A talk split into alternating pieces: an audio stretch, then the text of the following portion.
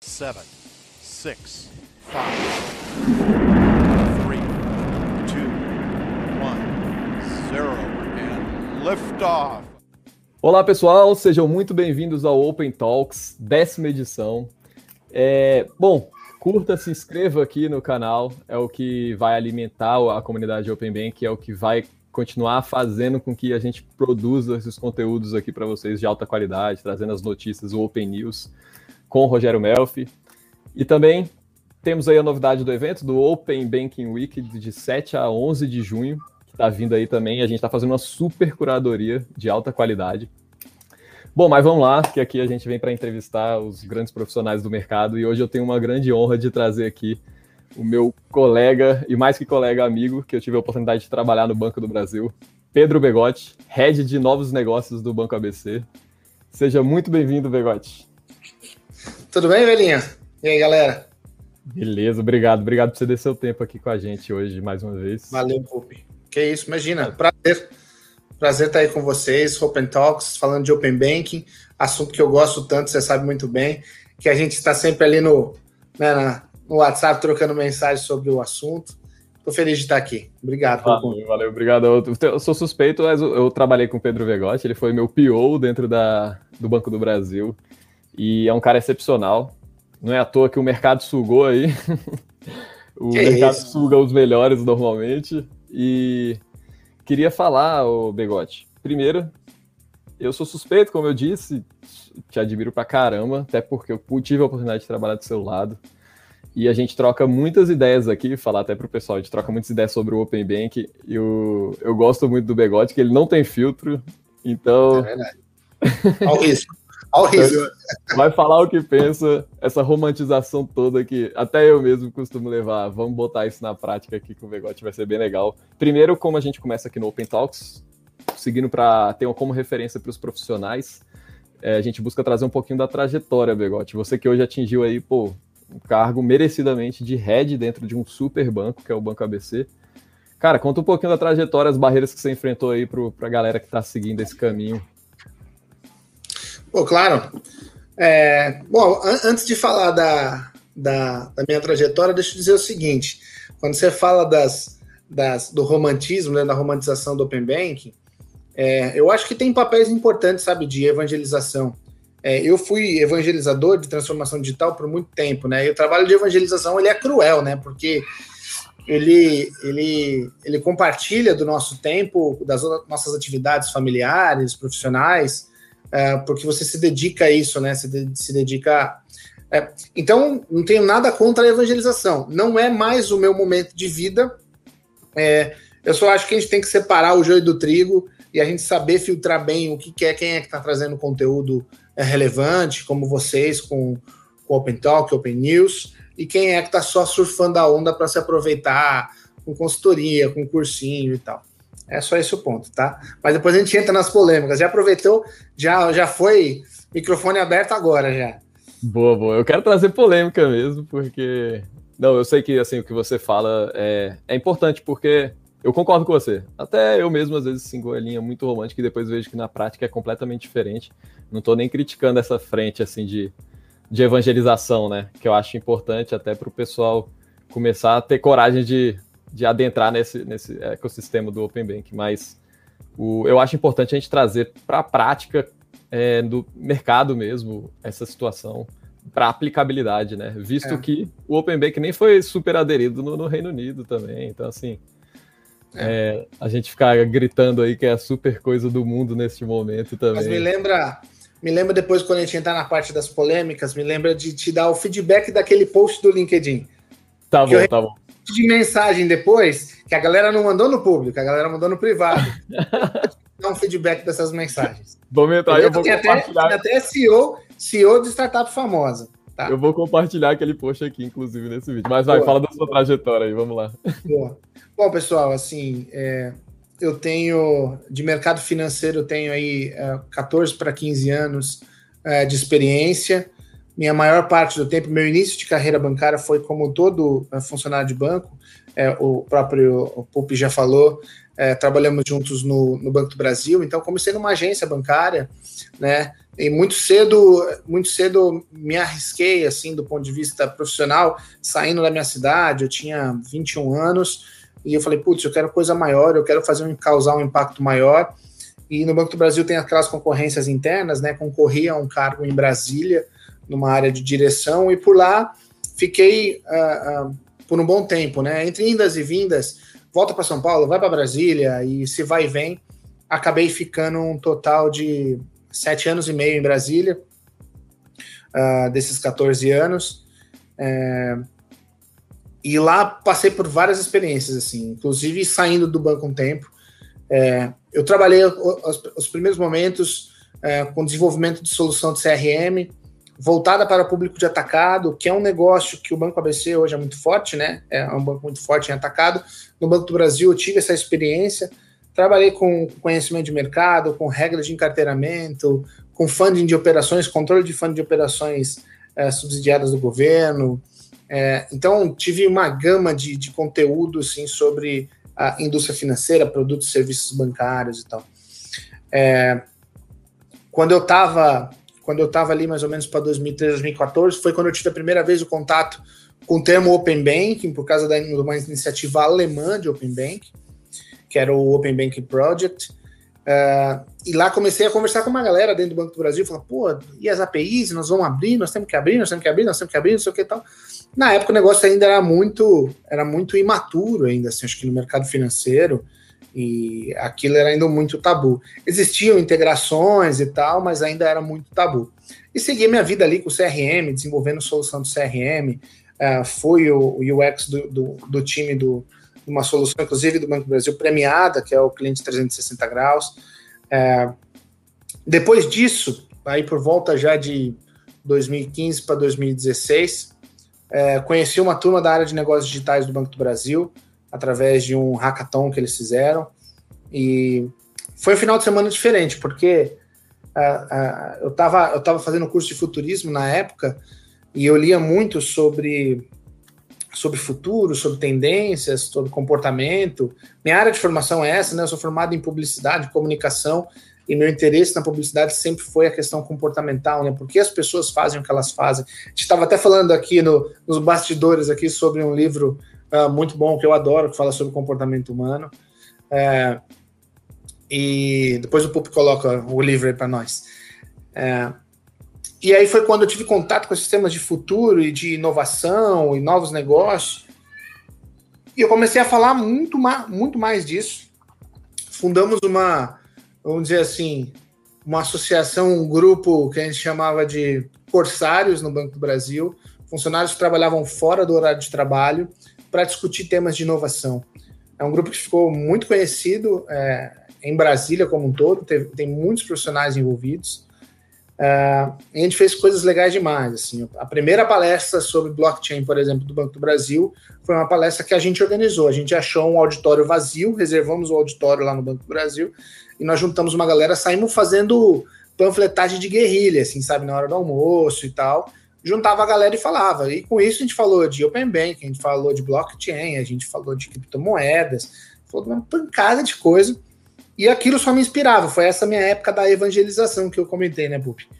Então foi uma época de evangelização muito forte. É... Isso foi legal, porque me fez ter contato com um monte de gente diferente, de áreas diferentes, me fez ver que dentro de uma empresa do tamanho de um, de um bebê, você tem centenas de outras empresas.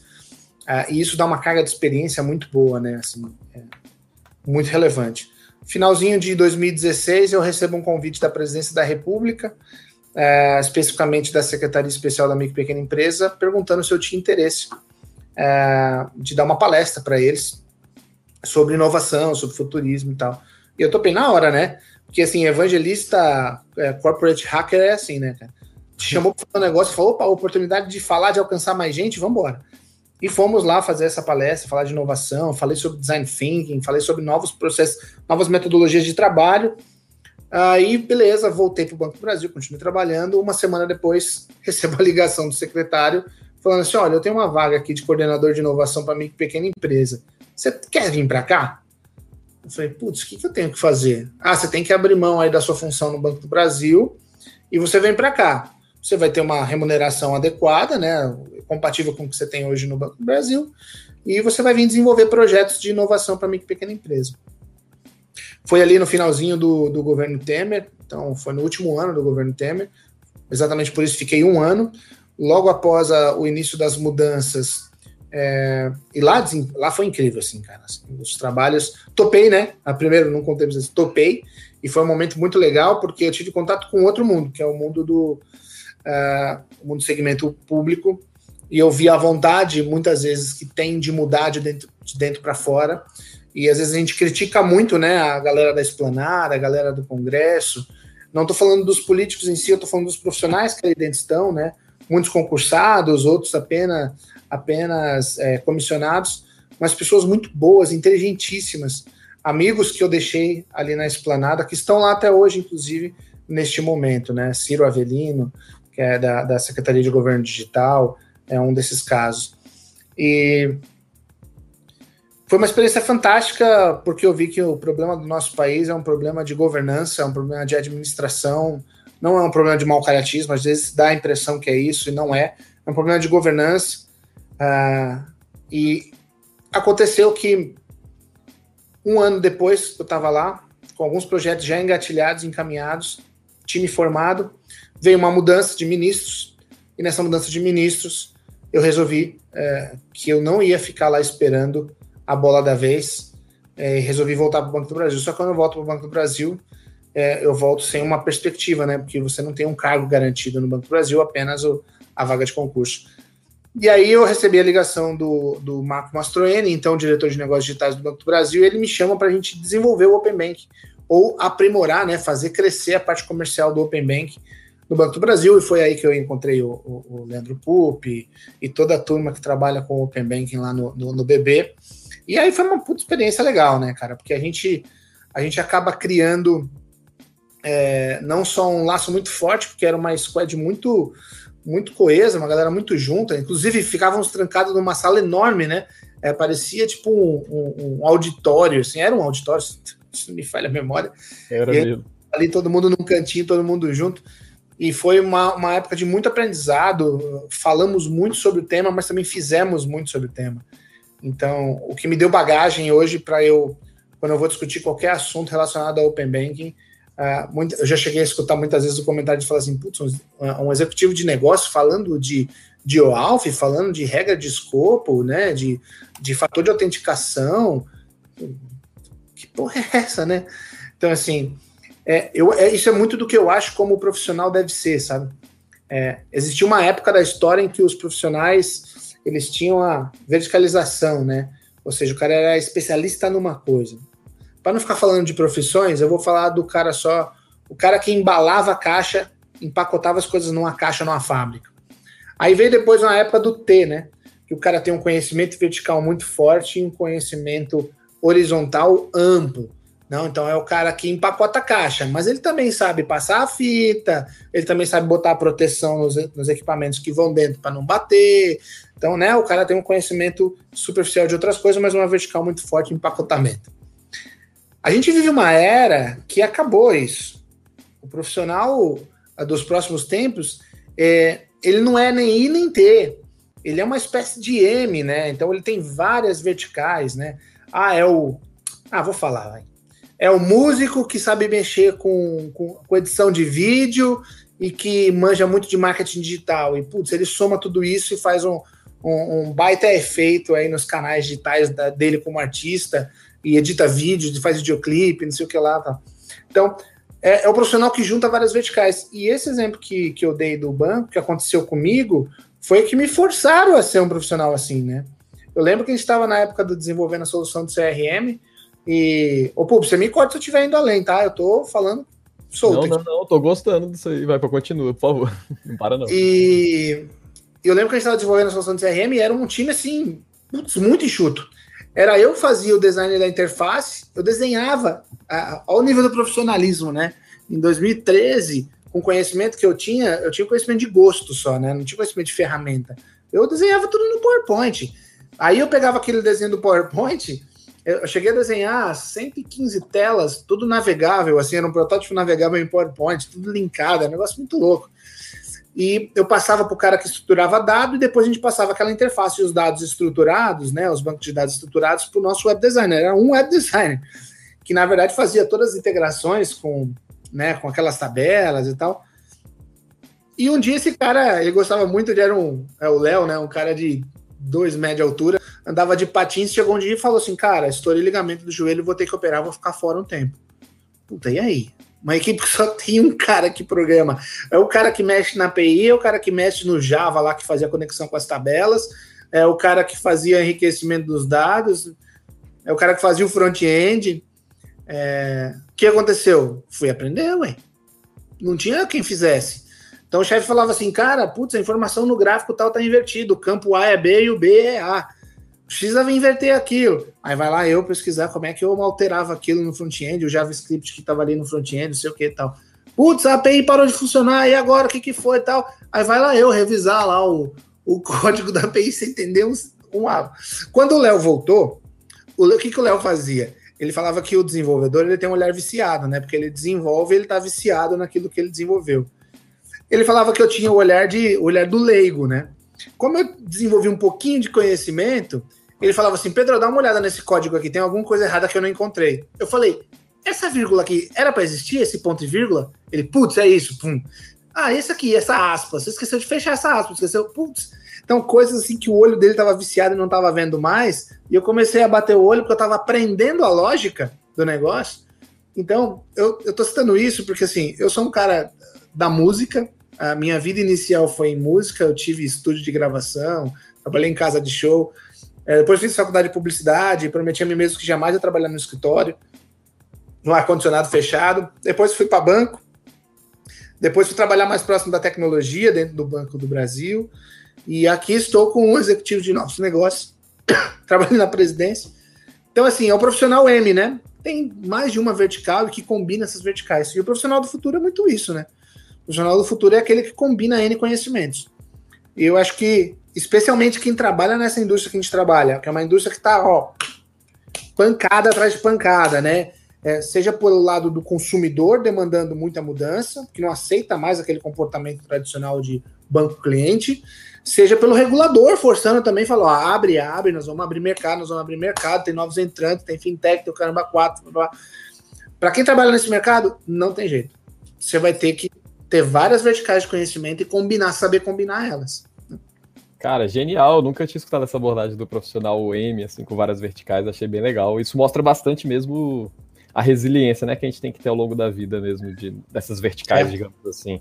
Então, por exemplo, você não tinha vertical de, de nada de código de programação. Você teve que ser resiliente ali ao ponto de ter que resolver isso. E acho que eu, eu vi até uma frase massa, que é bem legal, assim, que eu gostei. O inteligente é aquele que sabe desaprender. Então, por exemplo, é, cara, a gente se deparou aí do novo modelo de negócio. Se a gente não desaprender do modelo daquele antigo é para criar o novo, para substituir ali, a é gente é está estagnado no passado, então.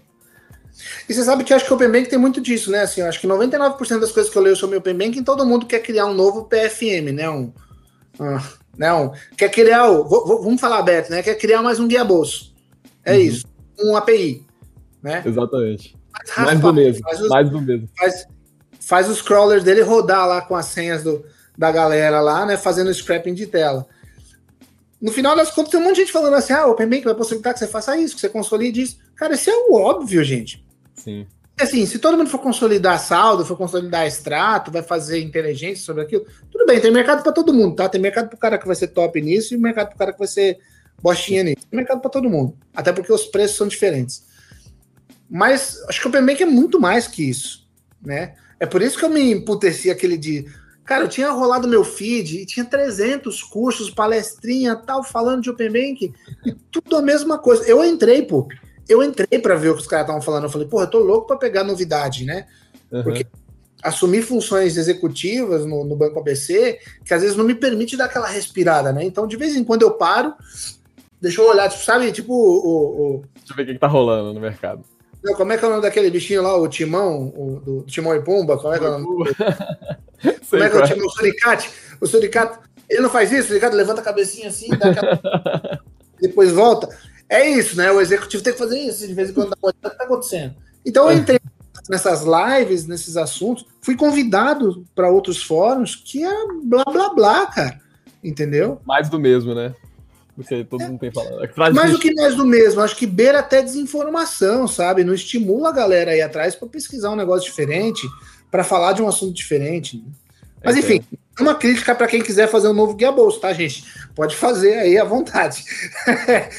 não tem problema. Eu só acho que não é só isso. Eu acho que a possibilidade que está se abrindo é muito maior que isso. Não, mas faz sentido mesmo, até porque eu estava até conversando com o Bruno Diniz um, um dia desses e a gente estava falando exatamente de onde estava saturado dentro do, do Open Bank, os nichos saturados dentro do Open Bank, né? E realmente tem muita gente fazendo do mesmo, desde carteira digital, a, que nem você falou, análise ali, uma consulta do, dos extratos somente, enfim, a galera não está buscando um diferencial dentro desses nichos. Tem, tem muita, muita, tá ficando muito saturado vários nichos ali. Mas enfim, isso é assunto para outro show, como diz um amigo meu. É, eu quero entrar logo aqui. Caramba, vamos tentar aqui fechar em 30 minutos, vamos ver se a gente consegue. Mas o, eu quero falar sobre você como head de novos negócios. Eu quero fazer um paralelo contigo aqui, uma brincadeira assim de reflexão. Isso é head de novos negócios, beleza? A gente viu que o profissional IM mesmo é o que você exige hoje. Eu acho que mais que isso até a empresa IM, essa empresa tem que fazer essa resiliência Sim, de levantar é essas é o banco, é o banco, é o banco virando varejo, o varejo virando banco, os dois tentando virar startup e por aí vai, né? Criando uma plataforma que vende N fim, é. né? Mas assim, o, é, eu queria ver com você fazer esse paralelo assim, de, dentro do head de, de novos negócios, você como head de novos negócios, num banco projetado, focado no nicho de. No nicho de. Calma aí, rapidinho, só um minuto. Você focado num nicho de médias e grandes empresas, e onde você vê a aplicabilidade do Open Banking dentro desse nicho? Assim, como é, como é que você vê isso? Tanto de consumo e exposição de, de serviços. É, queria que você falasse um pouquinho da aplicabilidade dentro desse nicho para nicho médias e grandes empresas dentro do Open Bank, principalmente para quem está assistindo aqui que atua nessa frente. Claro.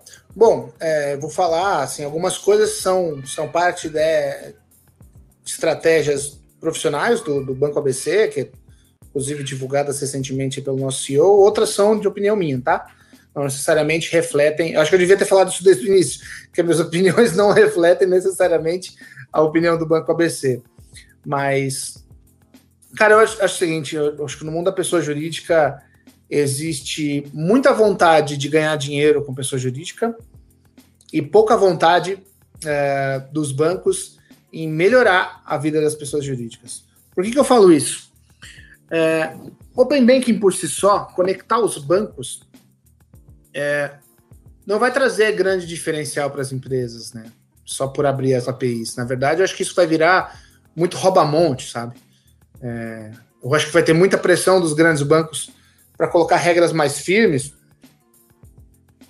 É, depois eu gostaria até de falar sobre isso, sobre a iniciação de pagamentos e os problemas que eu vejo da iniciação de pagamentos. Mas eu acho que os bancos estão olhando muito como uma oportunidade de ganhar mais dinheiro ou de olhar outros mercados. Uh, fintechs a mesma coisa, startups a mesma coisa. Tipo, ah, puta, é o jeito de eu, do, do Davi enfrentar o Golias. É...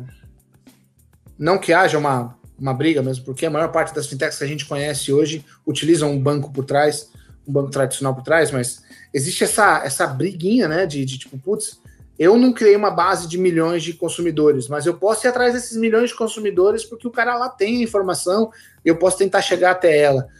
Então, eu acho que no mundo da pessoa jurídica tem muito disso, sabe? Olhando muita oportunidade de como eu vou fazer essa articulação e, e enxergar as contas dos outros bancos e, e consolidar, mas, pô, e, e, a vida da gestão empresarial? E a conciliação com o RP do cara, com o sistema de gestão? E a dificuldade de, de, de, de, pagamentos que o cara tem, de conciliar com os fornecedores os pagamentos. Né? Semana, pass semana passada, semestre passado, eu tive uma, um bate-papo muito legal com, com um cara de uma empresa, uma grande empresa de logística, ele falou assim: Pedro, posso te falar qual é a real? É, eu tenho um arquivo de integração com o banco X, e esse banco X ele faz em D mais um para mim, então a conciliação. Então ele processa o pagamento hoje Amanhã vem um arquivo para mim, eu concilio no meu RP aqui no meu sistema de gestão. Eu sou uma empresa de logística.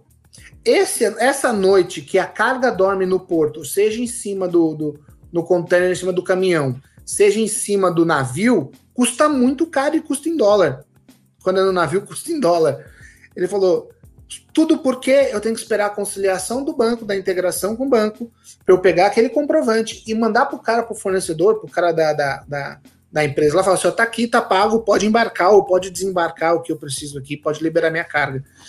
Então, olha só, é uma ineficiência do mundo empresarial, das empresas de logística, que a gente podia ter resolvido esse problema há muito tempo. Não precisava de Open Banking para a gente ter a solução mais rápida para o cara, entendeu? O banco poderia ter um cadastro dos fornecedores do cara ali dentro, e toda vez que ele pagasse uma conta, que liquidasse uma conta, manda um SMS, manda um e-mail cadastrado do fornecedor para avisar que foi liquidado, né?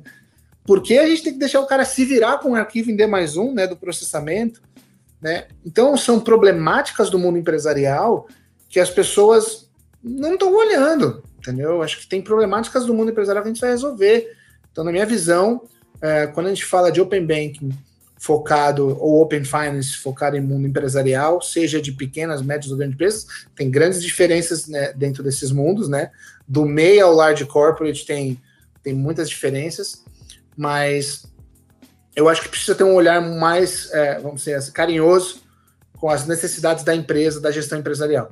Tá? Tem muitas coisas que envolvem o mundo financeiro e que a gente poderia estar ajudando a resolver com soluções de Open Banking e Open Finance também. Pix, por exemplo, esse caso que eu acabei de citar, agora com o Pix resolve bastante para ele, né?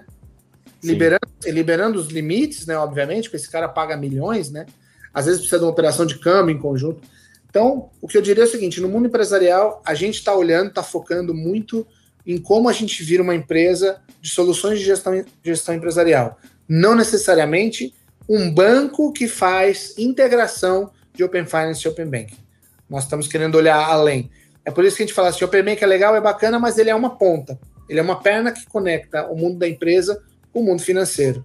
Né? E tem uma série de outras coisas que a gente deveria estar olhando também para ver esse ecossistema como um todo da empresa. Né? E, se, e assim, só uma dúvida mesmo pessoal aqui. Se tiver alguém de uma média ou grande empresa aqui assistindo e quiser falar assim, cara, quero me conectar aí com o Banco ABC por meio de APIs. Vocês têm essa porta já aberta para comunicação? É assim? Não, então, é, eu, eu vejo assim, é, a, a APIs, ou movimentos de integração, né? A API é o mais famoso, é o da moda, né? O Sim. tradicional é de Open Banking. A gente tem integrações há muito tempo, assim como vocês lá no Banco do Brasil têm há muito tempo e tal. É, e o Banco ABC tem API tanto com clientes quanto para carteiras de fintech.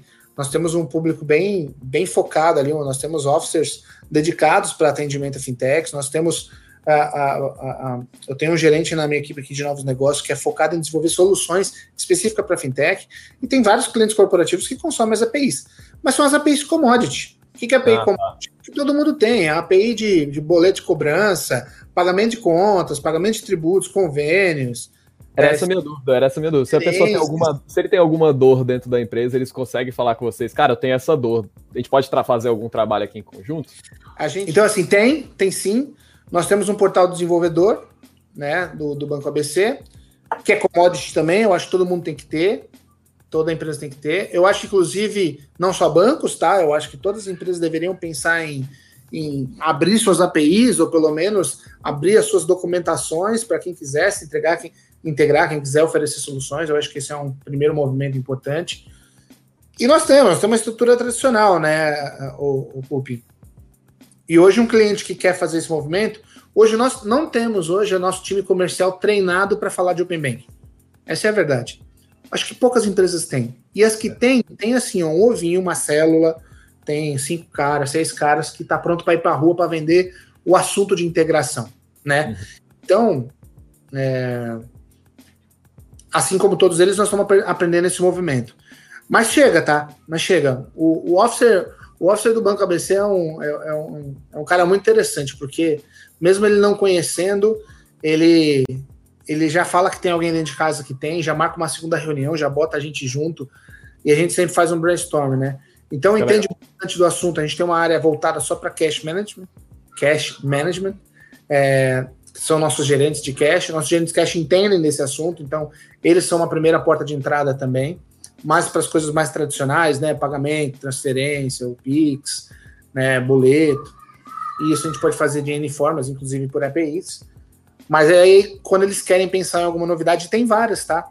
A gente está, inclusive, para anunciar duas parcerias muito potentes agora nesse primeiro semestre, é, que tem tudo a ver com Open Banking e Open Finance. É, e aí sim, aí é uma outra estrutura. É a nossa estrutura de novos negócios, né?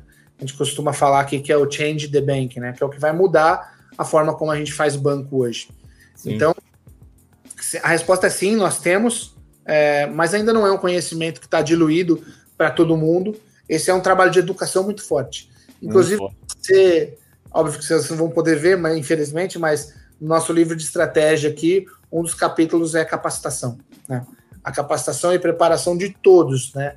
Desde a ponta do cara do atendimento, do saque, até o cara lá que é desenvolvedor, a comercial, ou o cara da área de, de IB, o cara de, de, de M&A, tem que saber falar do assunto, saber olhar sobre esse assunto.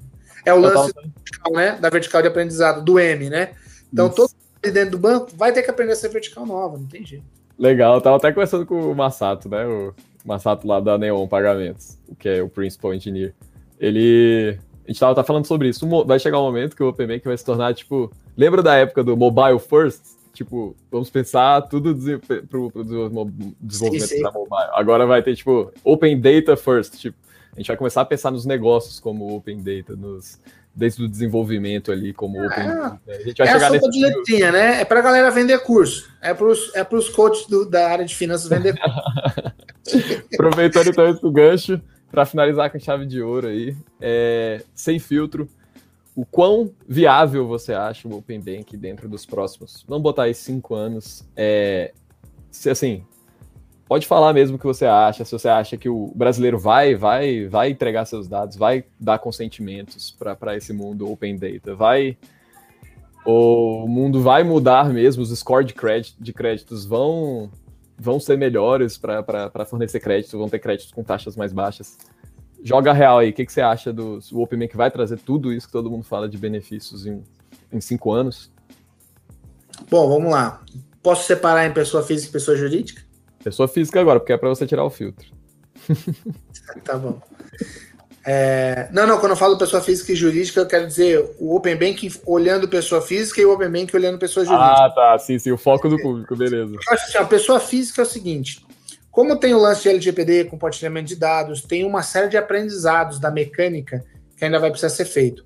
O Pix, por exemplo, foi uma implantação super fácil.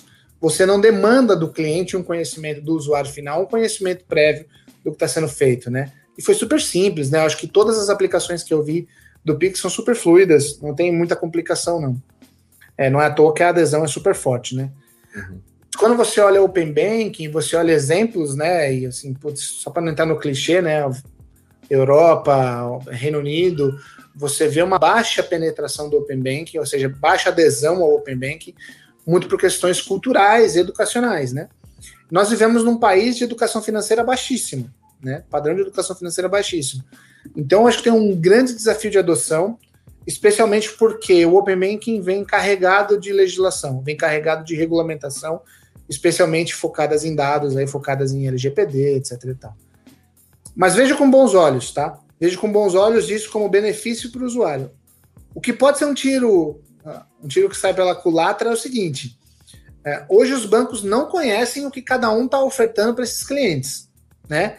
Então, os, a maior parte dos bancos faz o credit score olhando é, é, SR será, é, SR do, do Banco Central, Score Serasa, outros fornecedores de birô, Boa Vista, etc e tal, é, e vão por aí. Quando esses caras olharem o que está todo mundo dando, pode ser que a gente perceba que um cliente que a gente deveria estar tá dando 100 mil reais de limite, quando soma todos os bancos, a gente está dando um milhão, sacou? Ele vai falar, putz, tem alguma coisa errada, porque se o cara tomar esse dinheiro em todos esses lugares, ele não tem renda para pagar.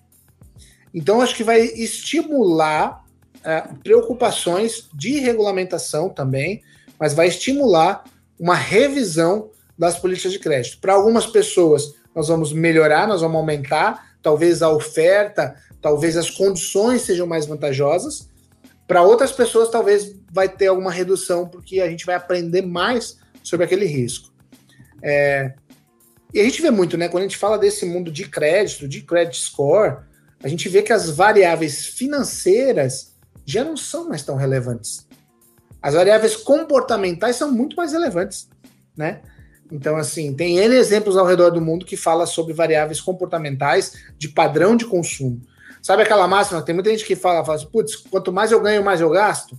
Uhum. Esse padrão de educação financeira, muito característico, aliás, do, do nosso povo brasileiro, é, que não sabe poupar, que não tem a educação de poupar, né? Uh, e eu acho que isso traz esse olhar desse impacto.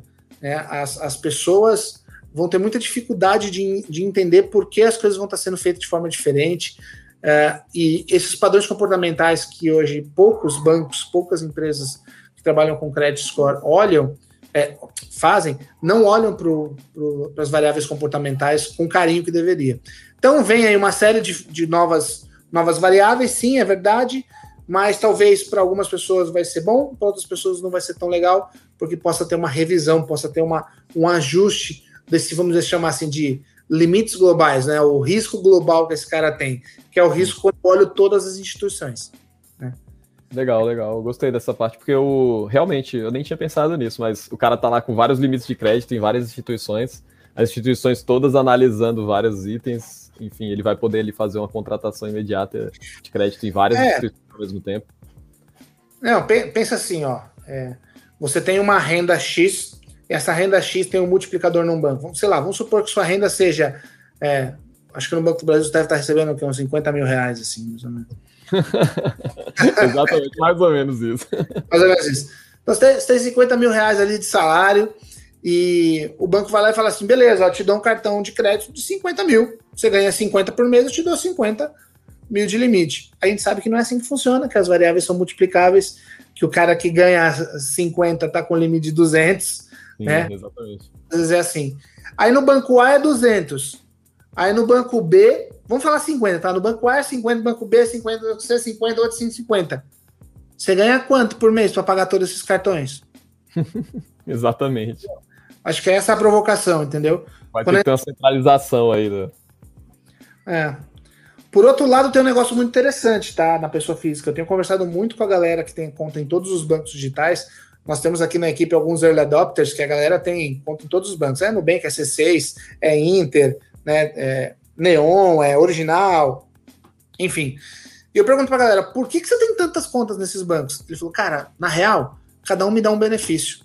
Um é um benefício do cartão com cashback, o outro é eu pago conta tem cashback, o outro é isso. Ele falou assim: eu só uso o serviço desses bancos que o cara me dá cashback. Eu falei, pô, mas uma hora o dinheiro do marketing acaba, do cashback acaba, né? Ou o subsídio diminui, né? E aí? Eu falei, ah, aí eu fico com um banco só. Exatamente. A variável comportamental dos, do, do, dos usuários, do, ou pelo menos essa moçada, né, que tá vindo com esse olhar de tipo, cara, vou tirar, não tenho mais amor. Sabe aquele negócio, ah, cliente fiel, a lealdade do cliente? Acabou esse amor, assim. Na verdade, ele nunca existiu. Sabe, aquele papo de que financiamento imobiliário gerava fidelidade do cliente, uma ova, não gera fidelidade do cliente. É, exatamente, é a facilidade de, de, de pegar um usuário novo, de aderir ali a um banco, mas também a, não é a mesma facilidade para reter aquele cliente naquela, naquele banco, né? Exatamente, naquela banco, instituição de pagamento, enfim. É, então, é como diria Zygmunt Bauman, né? Modernidades líquidas, então, assim, finanças líquidas também, entendeu? É, Aonde tiver o benefício, o cara vai, o cara vai pular. E o Open Bank talvez explore um pouco isso, a gente descubra um pouco deste fluxo que o usuário faz e que a gente não está vendo, né? Que os bancos não estão vendo. Né? Por que, que, o cara manda dinheiro para cá, depois manda para lá, depois manda para cá e volta para cá, e lá ele paga o cartão, aqui ele usa o cartão, aqui ele paga as contas de, de, de água e luz dele. Por que esse cara está fazendo isso? A gente vai descobrir esse caminho. Por esse lado, é, tem variáveis comportamentais muito boas para tirar disso, né? Para o usuário sei. Aí é um trade-off que o usuário tem que fazer, né? Tipo, vale a pena dar essas informações em troca do benefício que o banco vai me gerar? Talvez. Acho que cada usuário tem que avaliar é, e se preocupar com o valor da sua informação. No mundo Cara, da PJ é diferente, tá, Pup? Eu sei que a gente já tá estourado aí de tempo, mas no mundo Como da é PJ, é? acho que no mundo da PJ eu acho que vai ser bem diferente. eu acho que a pessoa jurídica tem dois pontos. O primeiro é, está sendo muito demandado. Então, é um trabalhão. Tem muitas empresas, por exemplo, quando a gente olha aqui uh, o middle, o corporate, o large corporate, o cara trabalha com múltiplos bancos, né, até porque são fornecedores de grana, de funding para essas grandes empresas, médias e grandes empresas. E esse cara está desesperado por melhor gestão. É, tem CFOs aqui que a gente atende que o cara tem 50 funcionários na área dele para fazer contábil, financeiro, é, fiscal, né? E o cara tem que conciliar tudo isso. Múltiplos bancos, múltiplas fontes, arquivos, é van que troca arquivo para lá, para cá. Então, o cara está desesperado, está demandando eficiência operacional.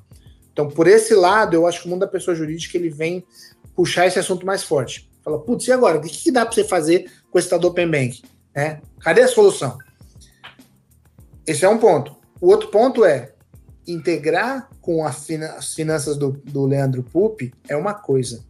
Integrar o banco com a RP da empresa, que seria a alma de gestão financeira né, da, da empresa, gestão de várias coisas, mas especialmente financeira, é outro bicho. Quando você olha, por exemplo, os grandes players de RP do Brasil, temos dois gigantões que atendem as empresas gigantes também, que é SAP e Oracle, muito forte. E quando a gente vê ali mais, mais para baixo, ali para o middle, corporate middle, a gente vê a TOTOS, que é uma brasileira, que está fazendo um trabalho fantástico aí. E é uma das, das maiores, se concentra bastante o mercado no, eh, no Brasil de médias empresas. Uh, e quando você vai para o varejo, você tem N formas, né? Especialmente quando você olha links de olho bastante no, na questão do, uh, do varejo de comércio e serviço. Então, você tem soluções até, sei lá, três, quatro anos atrás, que era tudo on-premise, era tudo instalada. Então não adianta eu ir lá e falar assim, putz, eu quero fazer uma parceria com a Oracle ou com a SAP para integrar em todos os RPs dos meus clientes. Então eu tenho, sei lá, mil clientes, eu quero integrar com os mil. Não é assim que funciona. Cada um tem sua customização, a sua instalação. Eu vou ter que conversar com cada um deles, né? Ou com quem implementa cada um deles, etc. Então tem esse desafio que não basta ter APIs. Você tem que entender como o software de gestão da empresa funciona para fazer essas APIs se integrarem lá. Senão você não está entregando nada mais, nada menos do que. Eu vou fazer uma brincadeira aqui, né? Que faziam com, com o software que a gente conheceu na outra casa, que era o SysBB com mouse. Lembra dessa piada? SysBB com mouse? Então, assim, nada mais do que vai ser do que o arquivo KNAB com mouse, entendeu? A API vai ser isso. Então, ou você se dedica a resolver de fato o problema empresarial, dar mais eficiência lá no software de gestão do cara, ou o Open Bank para esse cara não vai fazer sentido, entendeu? Sim, perfeito. Gostei dessa analogia. Eu estava até falando esses dias com um amigo meu, Cossenza, que inclusive é um cara sensacional, que é na frente do Banco do Brasil, que é um gerente de cash management lá. Conheço. E... Conhece Cossenza? É e ele, a gente estava falando exatamente sobre essa questão de integrar com as RPs ao invés dos clientes finais dos, das empresas, que cada empresa tem que desenvolver a integração junto com essas APIs. Realmente Sim. seria um parto, elas já estão integradas ali com um sistema de gestão. Então, exatamente. realmente, essa visão é algo a ser muito explorado ainda pelo OpenMan, que também acho que é uma dor a ser explorada aí. Tanto, assim como a questão do, da, do Open Insurance, né? Que são as seguradoras aí, que também é uma dor que existe hoje. Que acho já que voltado para a PF, inclusive, eu acho que o Open Bank também, o Open Insurance, o Open Finance, né? Vai resolver também muitas dores relacionadas ao PF. É, eu acho que assim, é open, open tudo, entendeu? É, open tudo. A primeira vez que eu ouvi alguém falar abra suas APIs era um conceito bem. É, é, é como é que eu posso dizer? era, era pessoal, quase místico, porque o cara estava falando para a gente, como seres humanos, se abrir para o mundo. E ele usava o termo de Open APIs. Ele falava Open your APIs, Open your APIs. Só que ele estava falando aquilo para uma galera que não fazia ideia do que era API. É, então eu aprendi que Open APIs era eu me abrir para o mundo, eu, eu me abrir, me conectar com outros e, e, aprender. Depois eu fui descobrir que Open APIs tinha a ver, o fundamento na, na tecnologia, muitos anos depois. Mas Totalmente a ver. O cara usava o termo de Open APIs para falar de comportamento, né? É. Sensacional, sensacional. Isso reflete até no nosso comportamento com as pessoas, né? Que a gente tem que fazer essa colaboração. Eu, eu tava até falando na minha aula lá na, na FIA, né? O, cara, muito tempo atrás eu ia, por exemplo, eu ia lá ver um veículo para comprar. Fui comprar meu primeiro carro com 18 anos e cheguei lá na concessionária. Não, você tem que ir lá no, lá no cartório, no Detran, não sei o que, blá blá blá. Eu falei, cara, mas eu sou eu, a gente já tem tecnologia para dizer que eu sou eu, assim. Pô, tem, tem leitor biométrico, tem. Faço uma senha, eu escrevo. Meu consórcio está contemplado lá no banco, porque não fala lá com. Tem sistema para falar com o, o, departamento de trânsito para transferir o veículo para o meu nome, emitir uma placa, enfim os sistemas não se conversam e a gente tem que ir lá pegar a fila no cartório, pegar a fila no departamento de trânsito, pegar a fila não sei o quê. E, enfim, eu acho que isso é muito maior mesmo que o Open Bank. Pensando. É, a gente está falando de um movimento que a indústria como um todo tem que fazer. A, a, quando eu falo indústria, todas as indústrias, todos os segmentos têm que fazer. É inevitável que a transformação digital atinja todo mundo, ainda mais no momento que a gente está tá vivendo agora. É, por exemplo, a gente está comentando né, que São Paulo anunciou hoje uma, ah, eu nem sei, isso aqui que eu vou falar não vai ficar temporal, né? Infelizmente, mas o governo, hoje, dia 11 de 3 de 2021, o governo de São Paulo decretou que as empresas que não são de serviços essenciais trabalhem exclusivamente por teletrabalho, né? Por trabalho remoto. Então, a uhum. empresa vai ter que criar mecanismo, vai ter que aprender mecanismos novos, seja em modelo de trabalho como esse, seja no movimento de integração, né?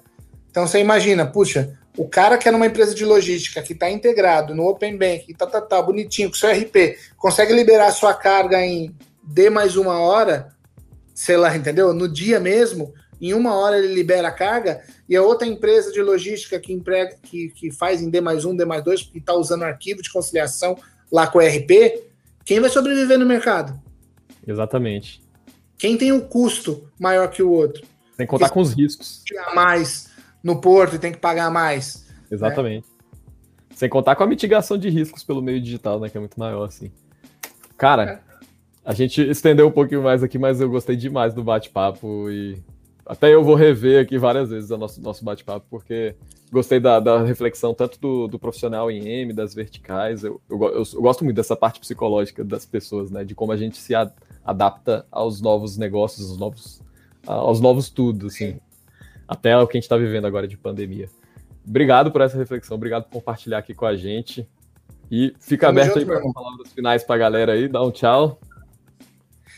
É só dar tchau ou tem palavra final? Porque se deixar, eu falo mais que Faustão aqui, cara. dá um tchau aí, uma palavra final para a galera. Tchau, galera. Bom, fiquem ligados aí, pessoal do Open Banking Brasil. Agradeço bastante o convite, é, Pupi.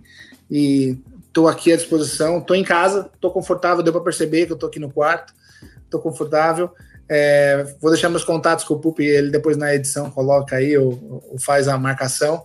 Quem quiser mandar e-mail, trocar mensagem, é, convidar para bate-papo. Só que, gente, pelo amor de Deus, vamos ter papo é, é construtivo, não vamos falar de mais do mesmo. Vamos se preocupar bastante com orientar as pessoas, orientar nossos clientes.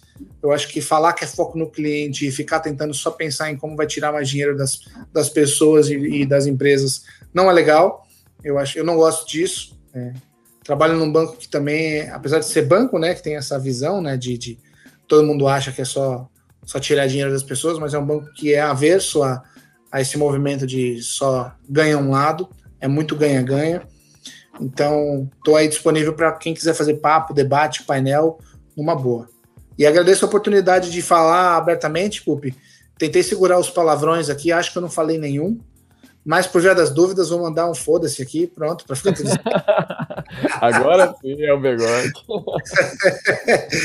e sempre que quiser, vamos bater um papo. Eu acho que tem muito mais coisa para falar. A gente escolheu poucos assuntos aqui pra, por conta do tempo.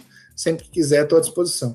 Obrigado. Vou botar todos os links aqui na descrição, tanto aqui no YouTube quanto no Spotify para a galera ouvir. Obrigado mais uma vez pela presença. Fechado. Valeu, pessoal. Até a próxima.